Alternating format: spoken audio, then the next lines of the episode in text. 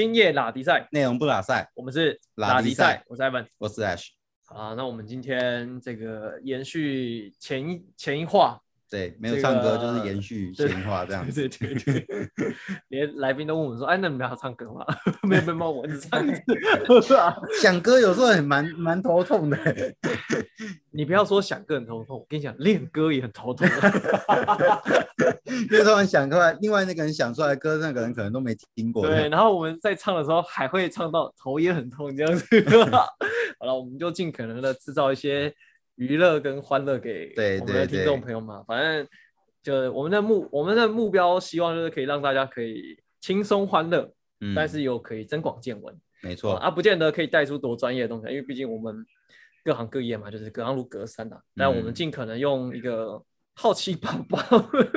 的心来了解每个行业 对，他们在工作上的一些因为我们好像有评价说，不要以为你们是只，就是把自己定位成是直那个什么叫直男哦，就可以乱问一通这样子。啊但是我们没办法，我们就还是脱离不了这个角色这样。好 吧我们尽量精进的。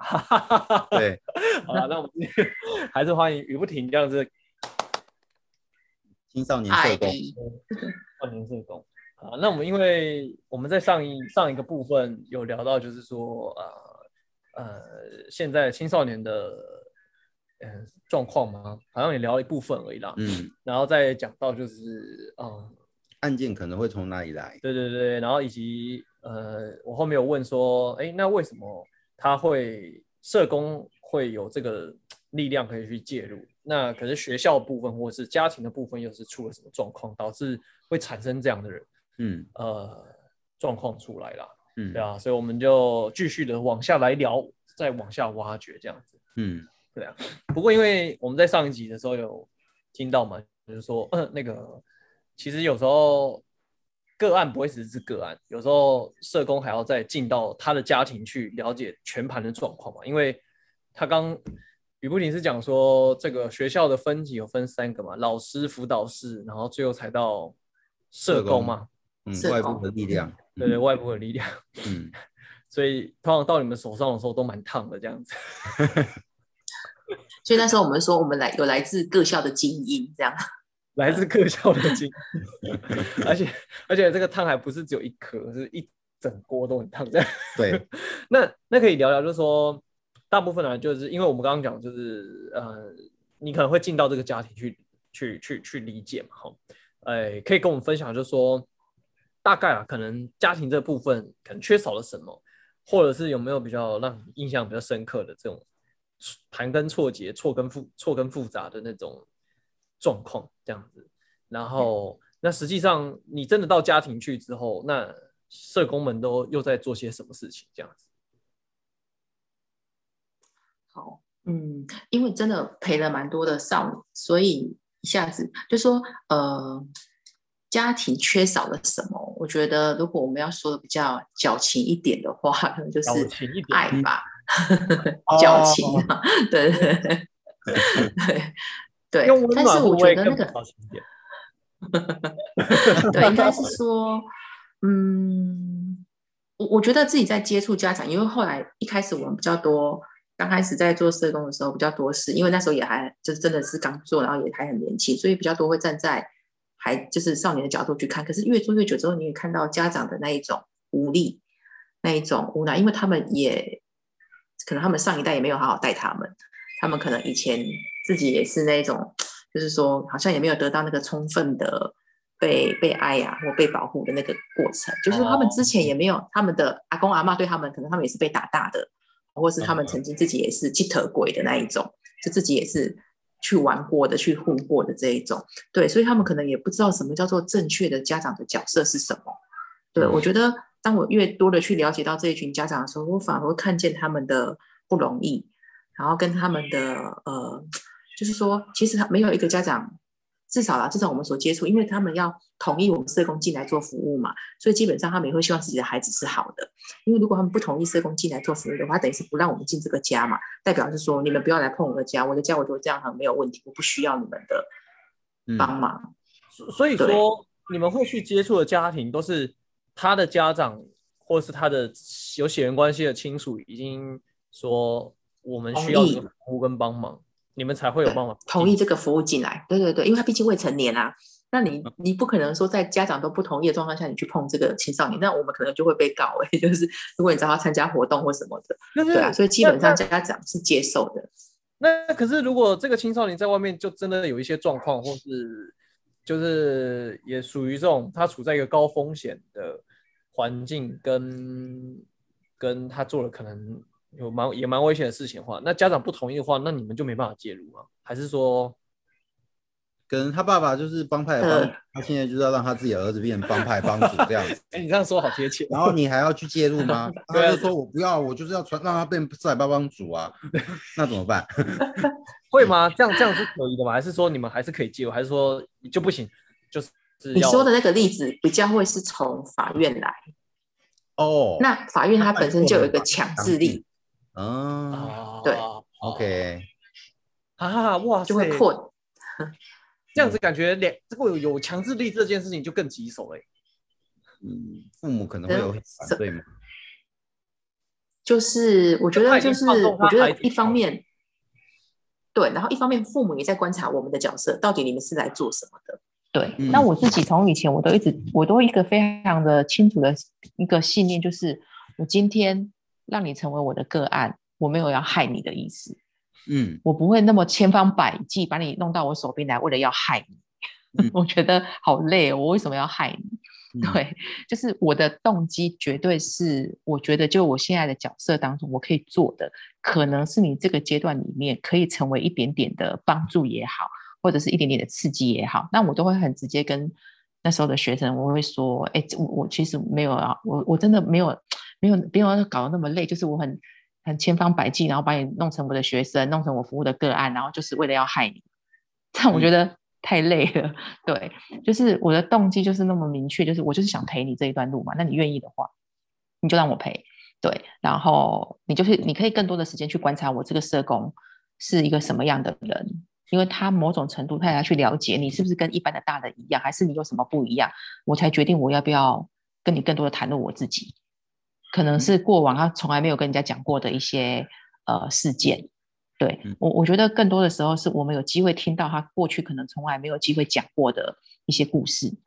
嗯，对，可能是很小很小的时候，因为我们接触的时候可能是我们如果说是那一群比较外显行为的少年来讲的话，可能就是他的问题行为，可是他的前面呢，有可能他是小小二，可能就是被家里人丢给了阿公阿嬷，然后爸爸妈妈就不理他的，或是那时候爸爸妈妈吵得正凶的，对，然后那时候在学校可能因为家长没有去顾到他嘛，可能他的卫生习惯也不好，那可能连带他的人际关系也会不好，那可能就是会被会被排挤啊或什么的。可是这个东西在如果我只看现在的时候，我可能没有机会去听到。可是因为关系够，然后他也觉得，哎，好啊，你你你你你好像是可以听我讲故事，然后你也不会去评价我是一个什么样的人，甚至你不会笑我的，那他就愿意去讲更多他以前发生的事情，那才有机会。其实我觉得真正的问题都来自于小时候可能曾经发生过了什么。对，应该没有一个人他一出生他就注定可以成为一个呃叛逆型的孩子。对，中间一定经历了很多事情，才慢慢变成塑造成后来的那个形象。对，那这中间到底出了什么？我就是跟他们一起去探讨、去分析吧。我们就是一起去找出哦，抽丝剥茧，哎，原来这个时候可能发生了什么事情，这样子。对，这样会不会聊一聊就发现我按外按这样子，是有可能，是是有可能的，对啊，然后结果发现就是可能父母可能搞了更大的篓子这样子，就是一定会听到，对，譬如说可能可能父母有一些状况啊或什么的，对，因为我自己印象有深刻的是，我曾经有一次那时候去陪，就是去服务一个一个一个一个学生，然后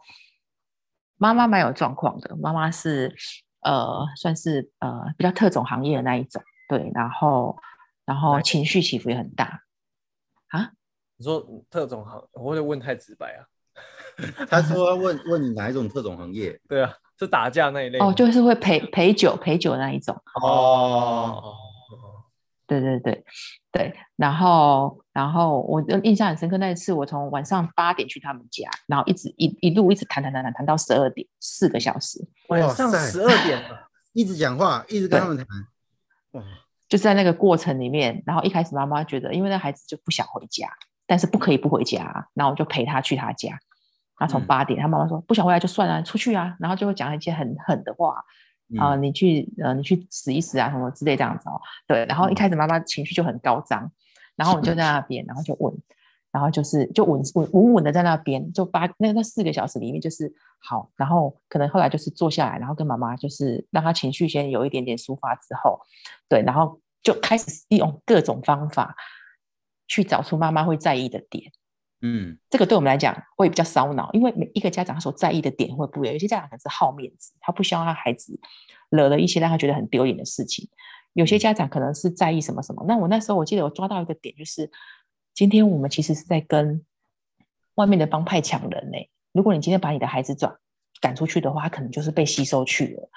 对我觉得这应该不是你想你想要发生的事情吧？这样子，然后妈妈的情绪你就会很明显感受她之后慢慢这样子。啊，终于降下来。一开始他就是把孩子赶出去，就说你出去，我不要你回来这样。那当下也有点尴尬，可是我就觉得好，也还好。我那时候工作比较经验比较足了，已经是七八年有了这样，对，所以可以稳稳的在那边，然后就跟他耗四个小时，真的就是耗四个小时。了不起啊！到后来妈妈说好，就让他回来睡。对，嗯然后我觉得让我觉得很感动的是，隔一天哦，隔一天，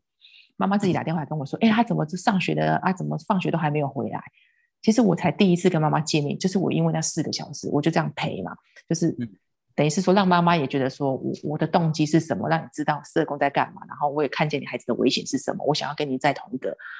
一个阵线，我们去陪你的孩子。对，所以我印象很深刻，是我那天前一天晚上陪他，就在他们家处理到十二点，隔天的傍晚，妈妈就打电话来说，哎，他怎么都还没有回来这样子。那嗯一开始你可以想象那个一开始他就说不要，反正我我放弃这个孩子，他不要回来就算，他就很气很气这样。然后到后来他可能会会来跟你讨论说，哎，怎么还没回来？然后哎，要不要要给他多少零用钱？他就会来跟你讨论这个事情。对，那你就嗯觉得说哇，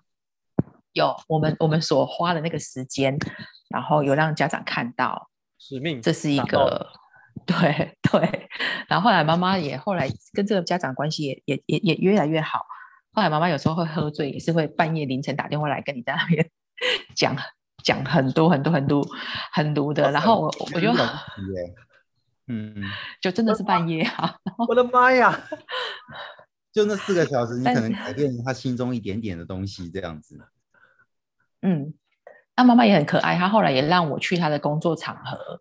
去，就是一起去他有时候会去的一些场合里面，是没有到很夸张的，就是可能会唱歌，然后会陪人家一起喝个酒啊，唱唱歌的那一种，没有到那么夸张的那种特种行业啦。对他可哦，我曾经去过他的这种工作场域，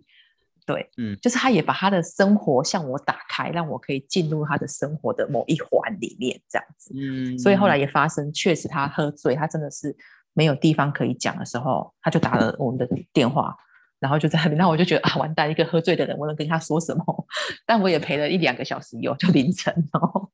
就让他从那个情绪当中，所以真的就还蛮蛮花时间去做这件事情，但是后来也因为这样，后来你知道关系建立够之后，后来妈妈有次很生气，说要把孩子赶出去。我说：“妈妈，你这样子的话，你你都不给我时间去工作的，你都你这样的，我就我我可以讲的比较硬一点的立场去跟他谈说，那如果你要这样的话，那我根本就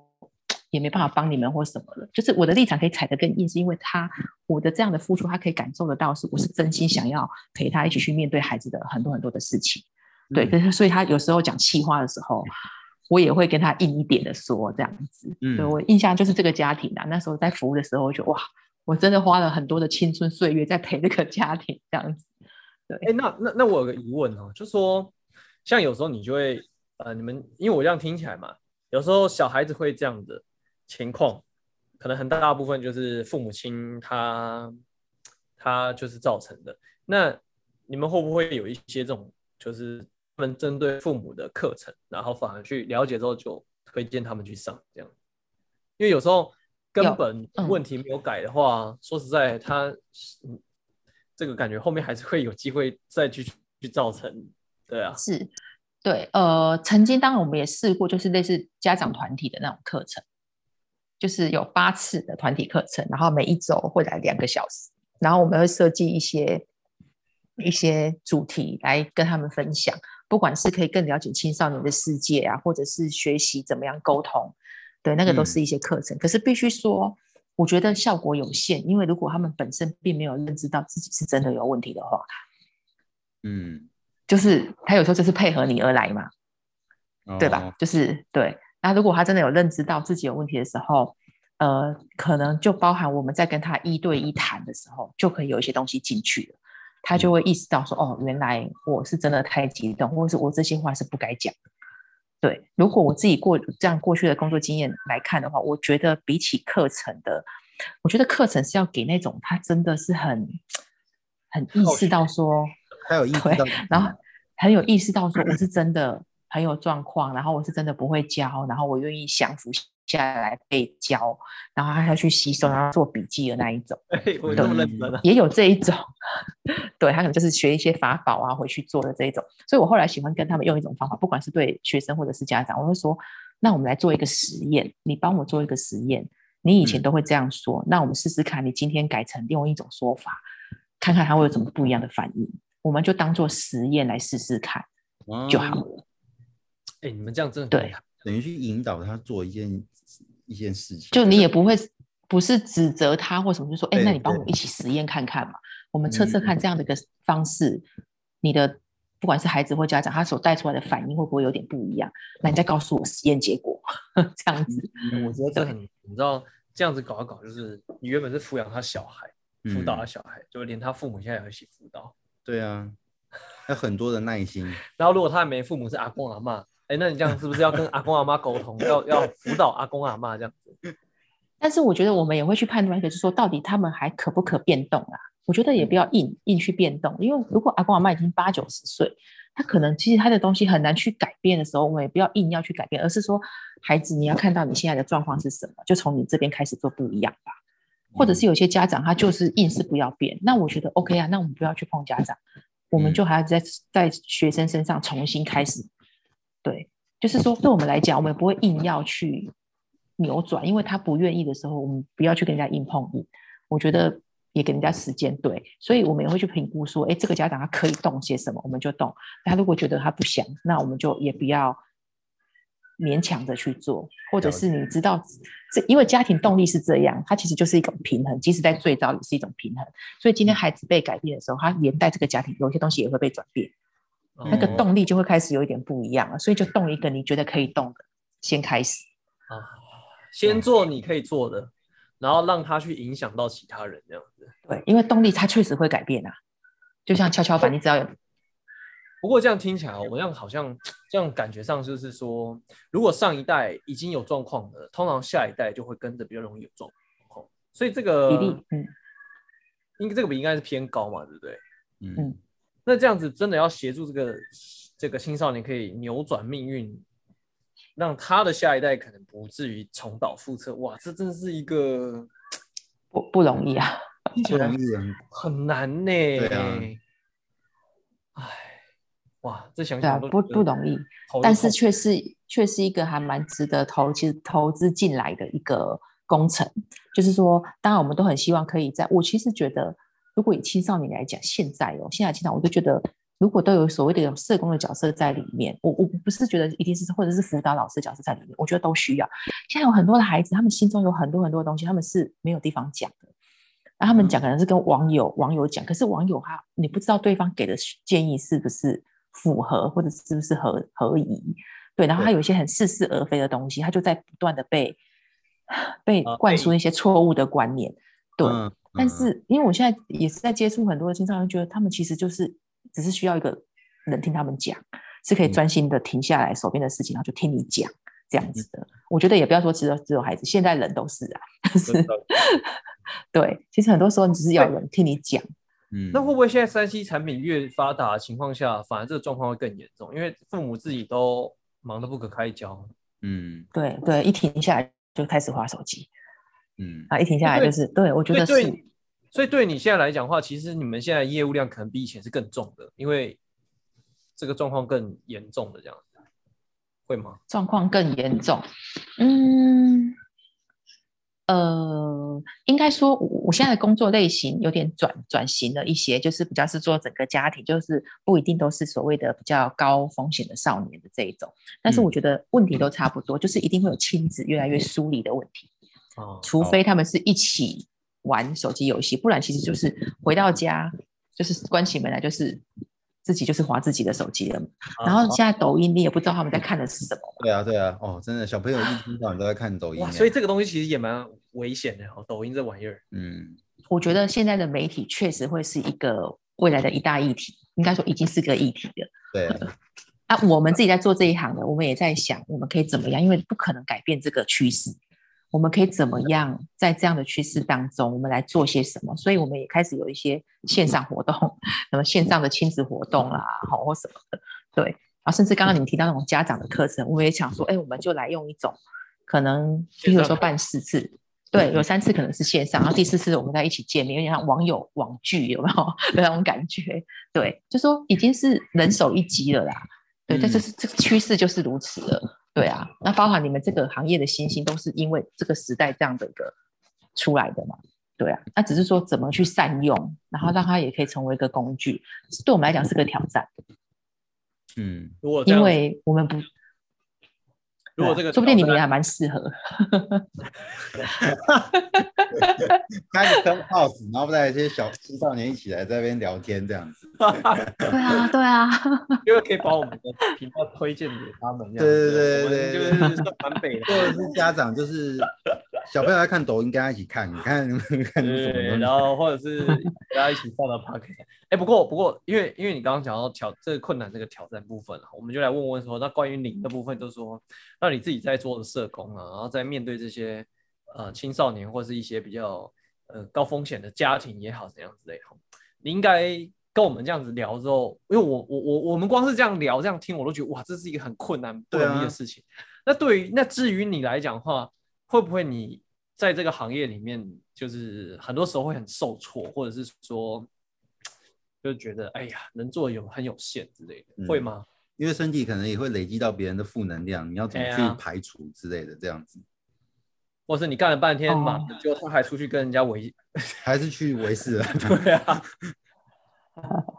你你说没有是骗人的，多少都会有。但我觉得我，因为我自己是基督徒，对我觉得在嗯信仰上面，我觉得这一块是真的还蛮重要的。很多嗯时候，我很多东西我没有办法解决的时候，我自己其实就是先祷先祷告的啦。对，因为我不知道你们嗯对信仰的一个对，但我自己是基督徒来讲的话，我非常的知道是有些东西，当我祷告的时候，反而我之前有一次有一个学生，我完全联络不上哦，不知道嗯怎么打，就是就是联络不上，然后我就好吧，我没辙，我就祷告。哎，我祷告完之后，我联络上，我觉得哇，好神奇哦，他接了，你知道吗？对，所以所以你要说，就是对我来讲，我我必须说我可以坚持要继续做这一行，甚至我也决定说我就是做社工到退休，只要单位要我，因为我这次是我喜欢的工作。对，嗯，信仰真的有帮助到我，然后也让我可以有很多的呃心态上的去调整，因为因为本来就是本来上帝就没有说人都是一生一帆风顺，不会有任何事情的发生，就是一定会有起起伏伏，是过程当中怎么样去面对这些事情。对我也有遇过孩子，后来因为发生意外过世他，也有那时候在陪一个忧郁症的孩子你说发生意外怎样？过世，过世了，哦，对对，那个那个有有有那那时候在陪伴的孩子，后来他是因为去去玩水，然后有有溺水的，然后也有曾经陪过一个孩子，那时候跟他关系也很不错，就是我会陪他去走路什么的，就是忧郁症的孩子。后来他过不过不了那个忧郁那一块，他就那个我记得好像是火车铁道的方式过世的，就是自杀这样子。嗯，对对，但是这些东西我都觉得，呃，好像我觉得有个恩典是我不会把这些东西变成是我我我自己的责任，因为我嗯觉得在当下我们陪，我们尽我们所能的去陪了。对，嗯那其他的我觉得就是交托。那我现在我自己越来越多知道，是我可以多做一件事情，就是为他们祷告。除了嗯我本身社工可以做的，还有就是我可以为他们祷告。如果有一天他们也可以信上帝的话，更好这样子。嗯对，就当我自己而言来讲的话，我我其实是信仰啦，我必须说是信仰让我整个会，即使到现在我都很喜欢这份工作，也是乐此不疲这样，也会有很累，也会觉得就是觉得要付上很多的时间代价，但是就是就是开心哎、就是就是喜欢呐、对对啊，你好了不起哦，聊到凌晨一两点，还有八点到十二点这样子，对，半夜喝酒醉，然后来想要跟你乱聊。对吧？在问炉，对啊，不然有没有聊这么久过？我觉得这耐心，对啊，这个耐心我真的是非比常人，好厉害哦！你不要说我，你自己在跟我自己也没办法，你在跟业主或者我跟业主跟客户有时候聊聊，电话挂了这个北气。可能因为这份工作就是你你喜欢的，你也觉得它可以在这当中好像有被好好的使用上帝给你的一些东西吧，我就觉得你愿意去付上这样的一个代价的。但是我觉得哦我必须要说嗯，我们还是要划界限。我觉得那个做法不一定是最好的，可能会觉得哇好伟大，可是我觉得那不是最好的，因为要社工要做的久，你还是要把公司这个线还是要拉出来，不然其实很容易你就会就是疲乏了，还有包含你的家人都会觉得，啊那你就嫁给工作就好了，你就是直接就是给工作就好了，这样。对，所以其实是要慢慢去拉出来那个界限，所以我后来也会觉得，哎，那可不可以我们明天再聊或是什么的？对啦，啊，我刚刚讲都是我曾经发生过的，对，不代表我要一直用这种方法。而这个应该不容易吧？这个我想，不管是刚加刚进入社工的呃社会新鲜人，或是走在中间的，可能要需要我觉得是历程，对对，因为你你会担心说，我拒绝他会不会就觉得你就是就是拒绝你的服务了？对你对你嗯就会变成，所以这过程里面你必须要不断的去跟你的上司讨论啊。啊所以为什么会有所谓的你要有督导啊，或是对你进来的时候不会是你一定是你自己直接做服务，可是你有上司嘛，所以你遇到这个时候，你不要自己闷着，就是我就被予取予求，然后他他要打电话跟我聊天，我就只能一直接一直接，然后我都没有自己的生活。当这个东西已经越来越频繁的时候，你就要去跟你的上司讨论说，哎，我这样，那上司因为上司都是会比较有经验的人嘛，他就会跟你分享可以怎么做，这样你不要自己闷着头，然后默默的就这样，然后后来发现你自己撑不住，然后有一天你就辞职了。嗯对，但过程你都没有去讨论到这样子。对嗯那那我想问说，像这样的耐心呢、是你呃本来就算蛮有耐心的，还是这个工作就是这样磨练出来的？我个人而言，我本来是真的就是一个还蛮有耐心的人，我可以等一个人等两个小时。哪里？对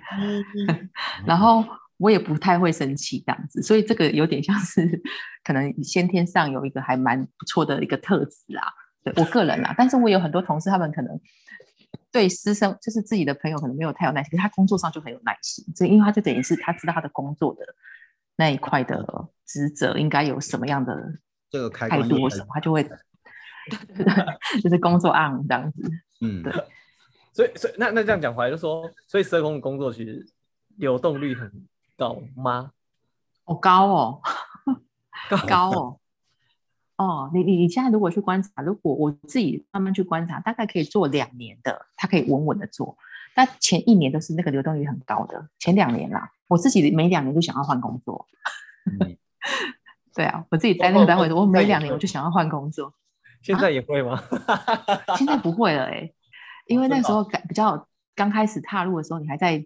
还在摸索。那现在非常清楚知道你自己的呃，你所谓的你的你的那个志向是什么。嗯，对，像我自己在这份工现在的这份工作，我就觉得，哎，如果都 OK 的话，我其实就会想就是做到退休啊。对啊，就是可以一直做做。你会想到，以后人家就说，哎，这个社工阿嬷，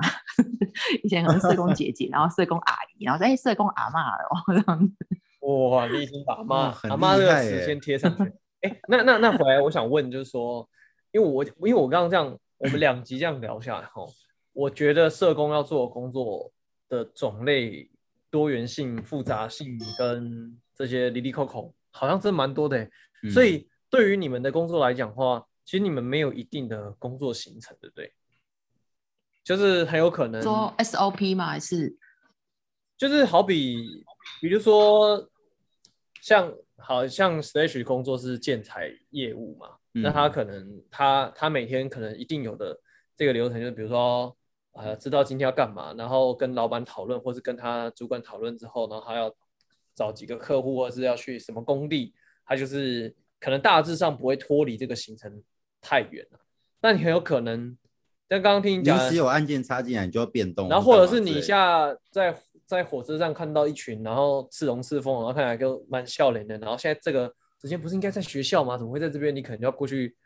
嗨，同学们，你们在这边。就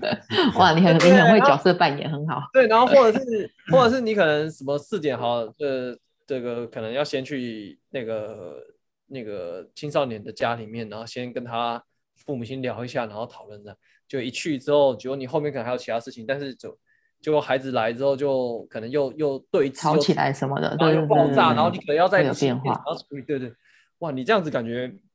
每天都就是变动性很高了。很精彩啊。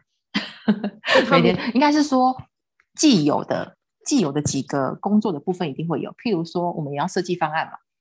就是嗯。有时候就是要办活动，那你设计方案一定要一开始你可能就要是写计划啦，然后你就是往上申请嘛，然后现在开始就是联系各种，因为方案活动要办的话，一定要跟各个单位联系，那个就是可以在我们自己原本掌握当中的啊，或者是有些既定的，一定会有一些既定，我们要呃写方案，好、办方案，办办活动，然后我们也有一些可能例例行式的要去跟孩子们物谈，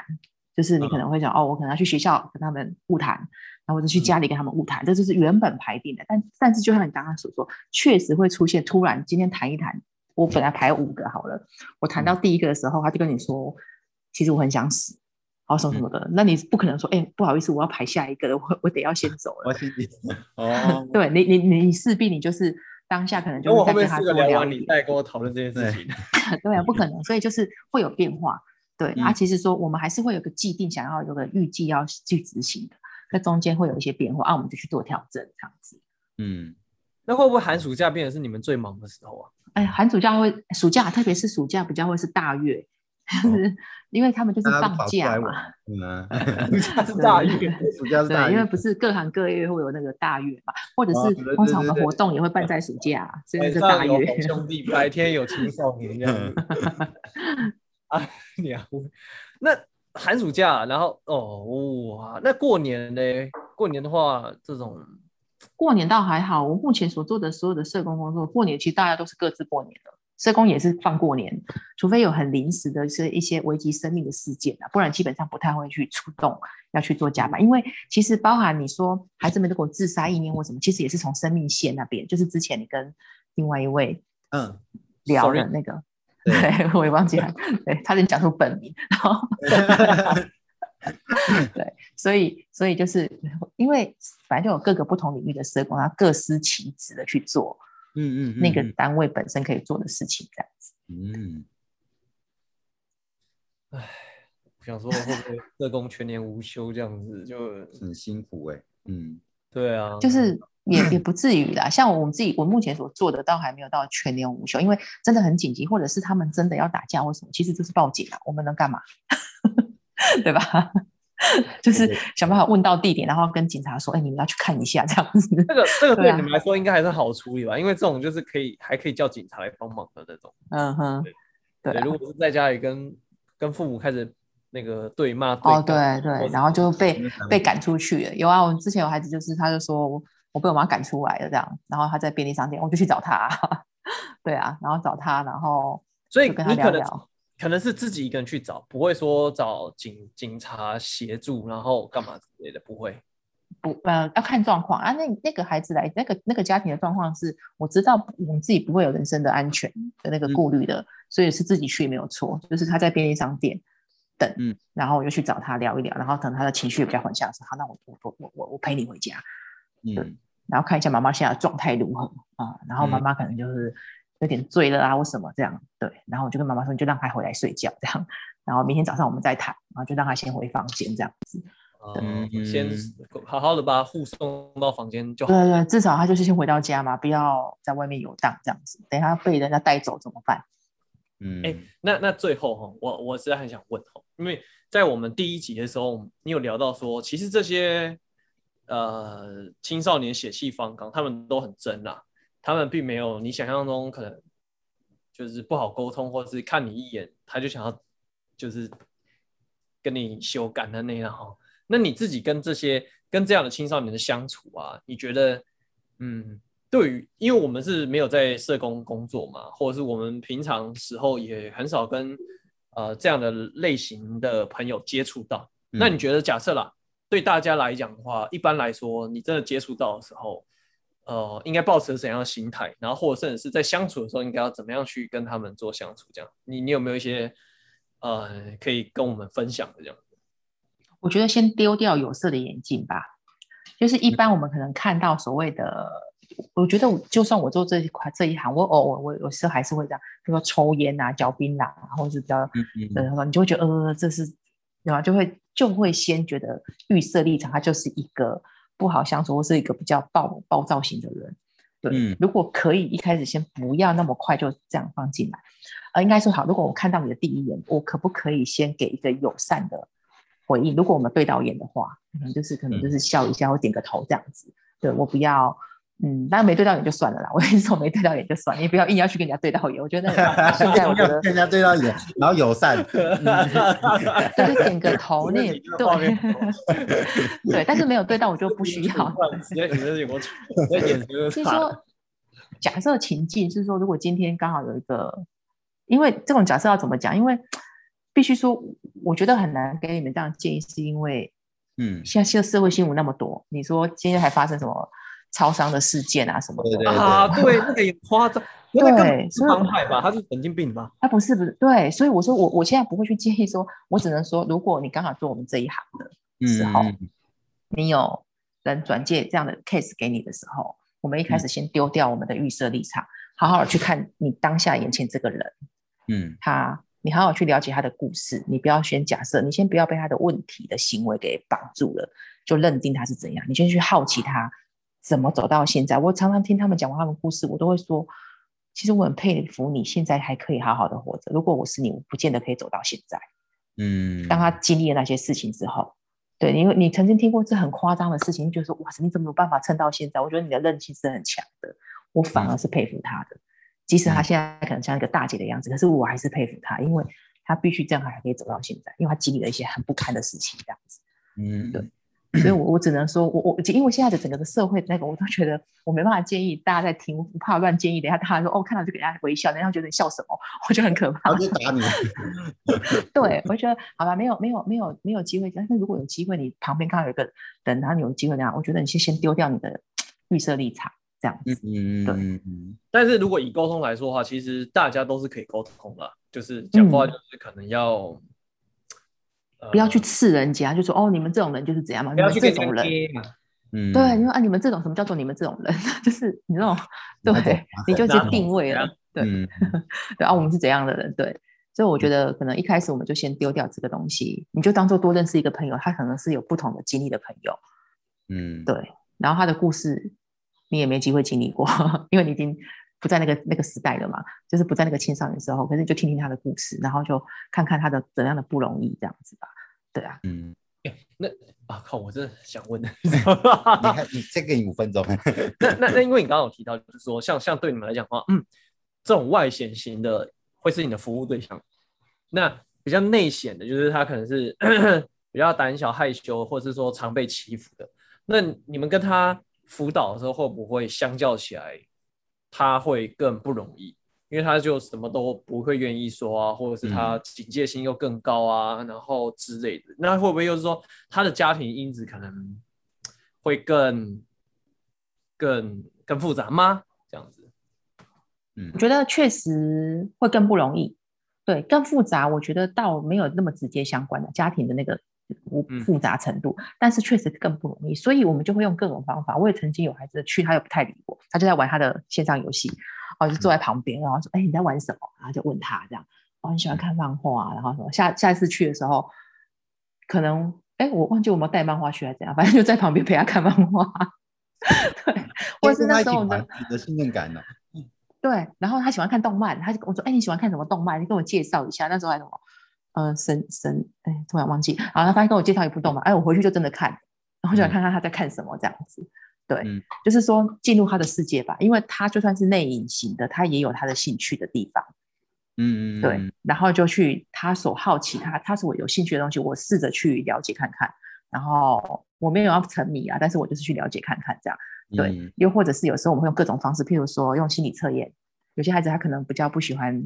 跟不认识的人，他没有办法敞开心。啊，我就先用心理测验啊。其实我觉得那时候很很有点小奸小诈，就是明明就已经从家长那边知道了很多资讯，但是我就带着心理测验去，然后从他的心理测验里面说，哎，你是怎样怎样？他说，哦，对，你怎么知道啊？事实上不就是你收集的资料吗？然后你是透过测验的嗯那个，然后把它讲出来，就哎，你怎么你怎么知道？他就会觉得哎，还蛮有趣的，他就当做是一个破冰，然后慢慢的还是时间，还是要靠时间。对，然后有些孩子会测说，那我现在对你不友善，你能不能继续来，还是你就算了？嗯，就是他也在看你可以坚持到什么时候给。你吃闭门羹，然后给你冷屁股的，你他是不是更考验你这样子？maybe 是因为可能过去他经历的一些东西是人在他身边留不久的那一种，或是可能今天跟你很好，明天就开始讲你坏话或什么的，他可能有一些不好的经验的那一种，或者是他可能是被父母抛弃的，嗯那他对人的信任关系是很难去建立起来的。那哦或也也有一种是他可能身边有太多的社工介入的，他会觉得啊是不是又一样或什么，所以其实都会即使都是社工，他也会去。我我我们必须说，不是我们是社工都是很 OK，有时候有可能会有一些考量啊。还有一个东西是流动率的问题啦，就是我今天陪你，对不对？我陪你三个月，然后下一刻我跟你说，哎，我要换下一个社工了。对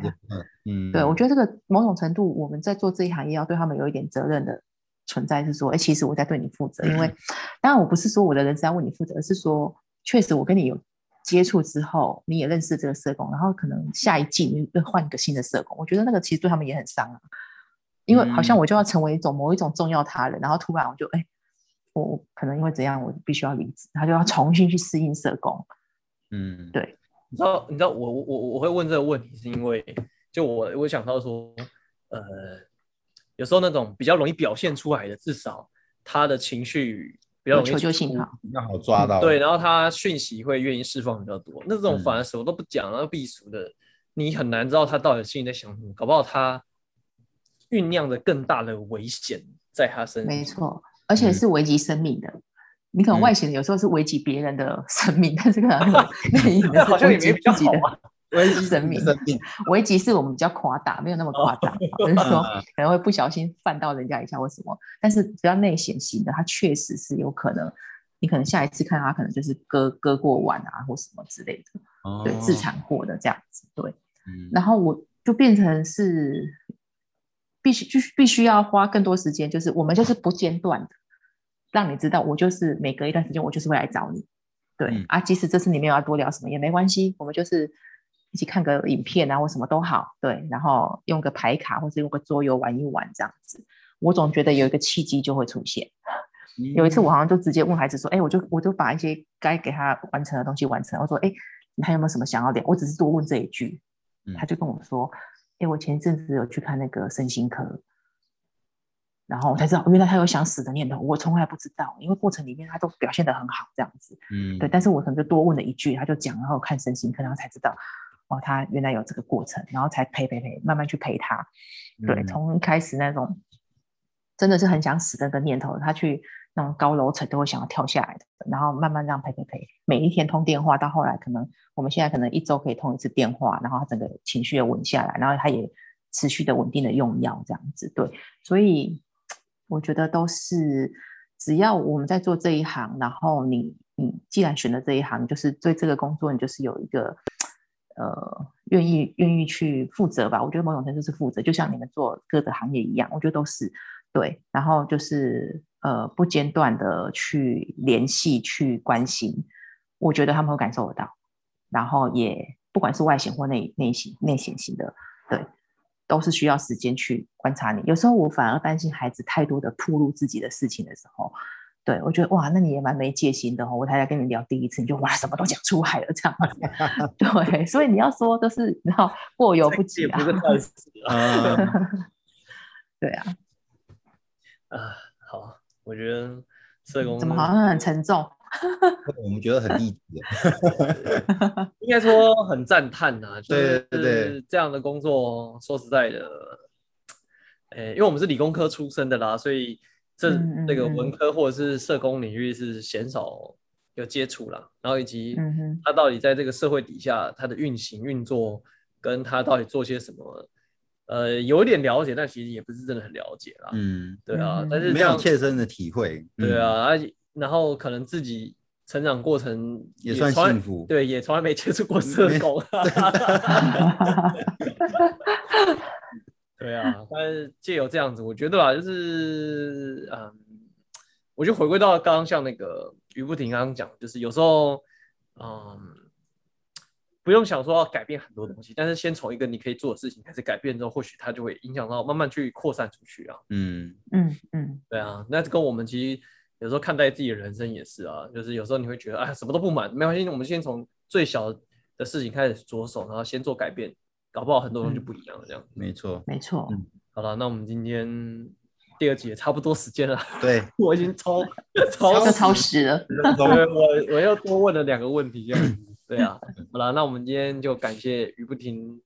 来到我们拉迪赛的节目现场。谢谢。啊，那如果大受益良多对，那如果听众朋友们对于这个社工还有更多有好奇疑问的部分，或是想要听不同种类的，那我们就想办法瞧出更多人，好不好？然后来为大家献上这个纸人访谈。OK，那我们今天感谢于不停来到我们现场，感谢喽，谢谢，好，谢谢哦，拜拜。拜拜拜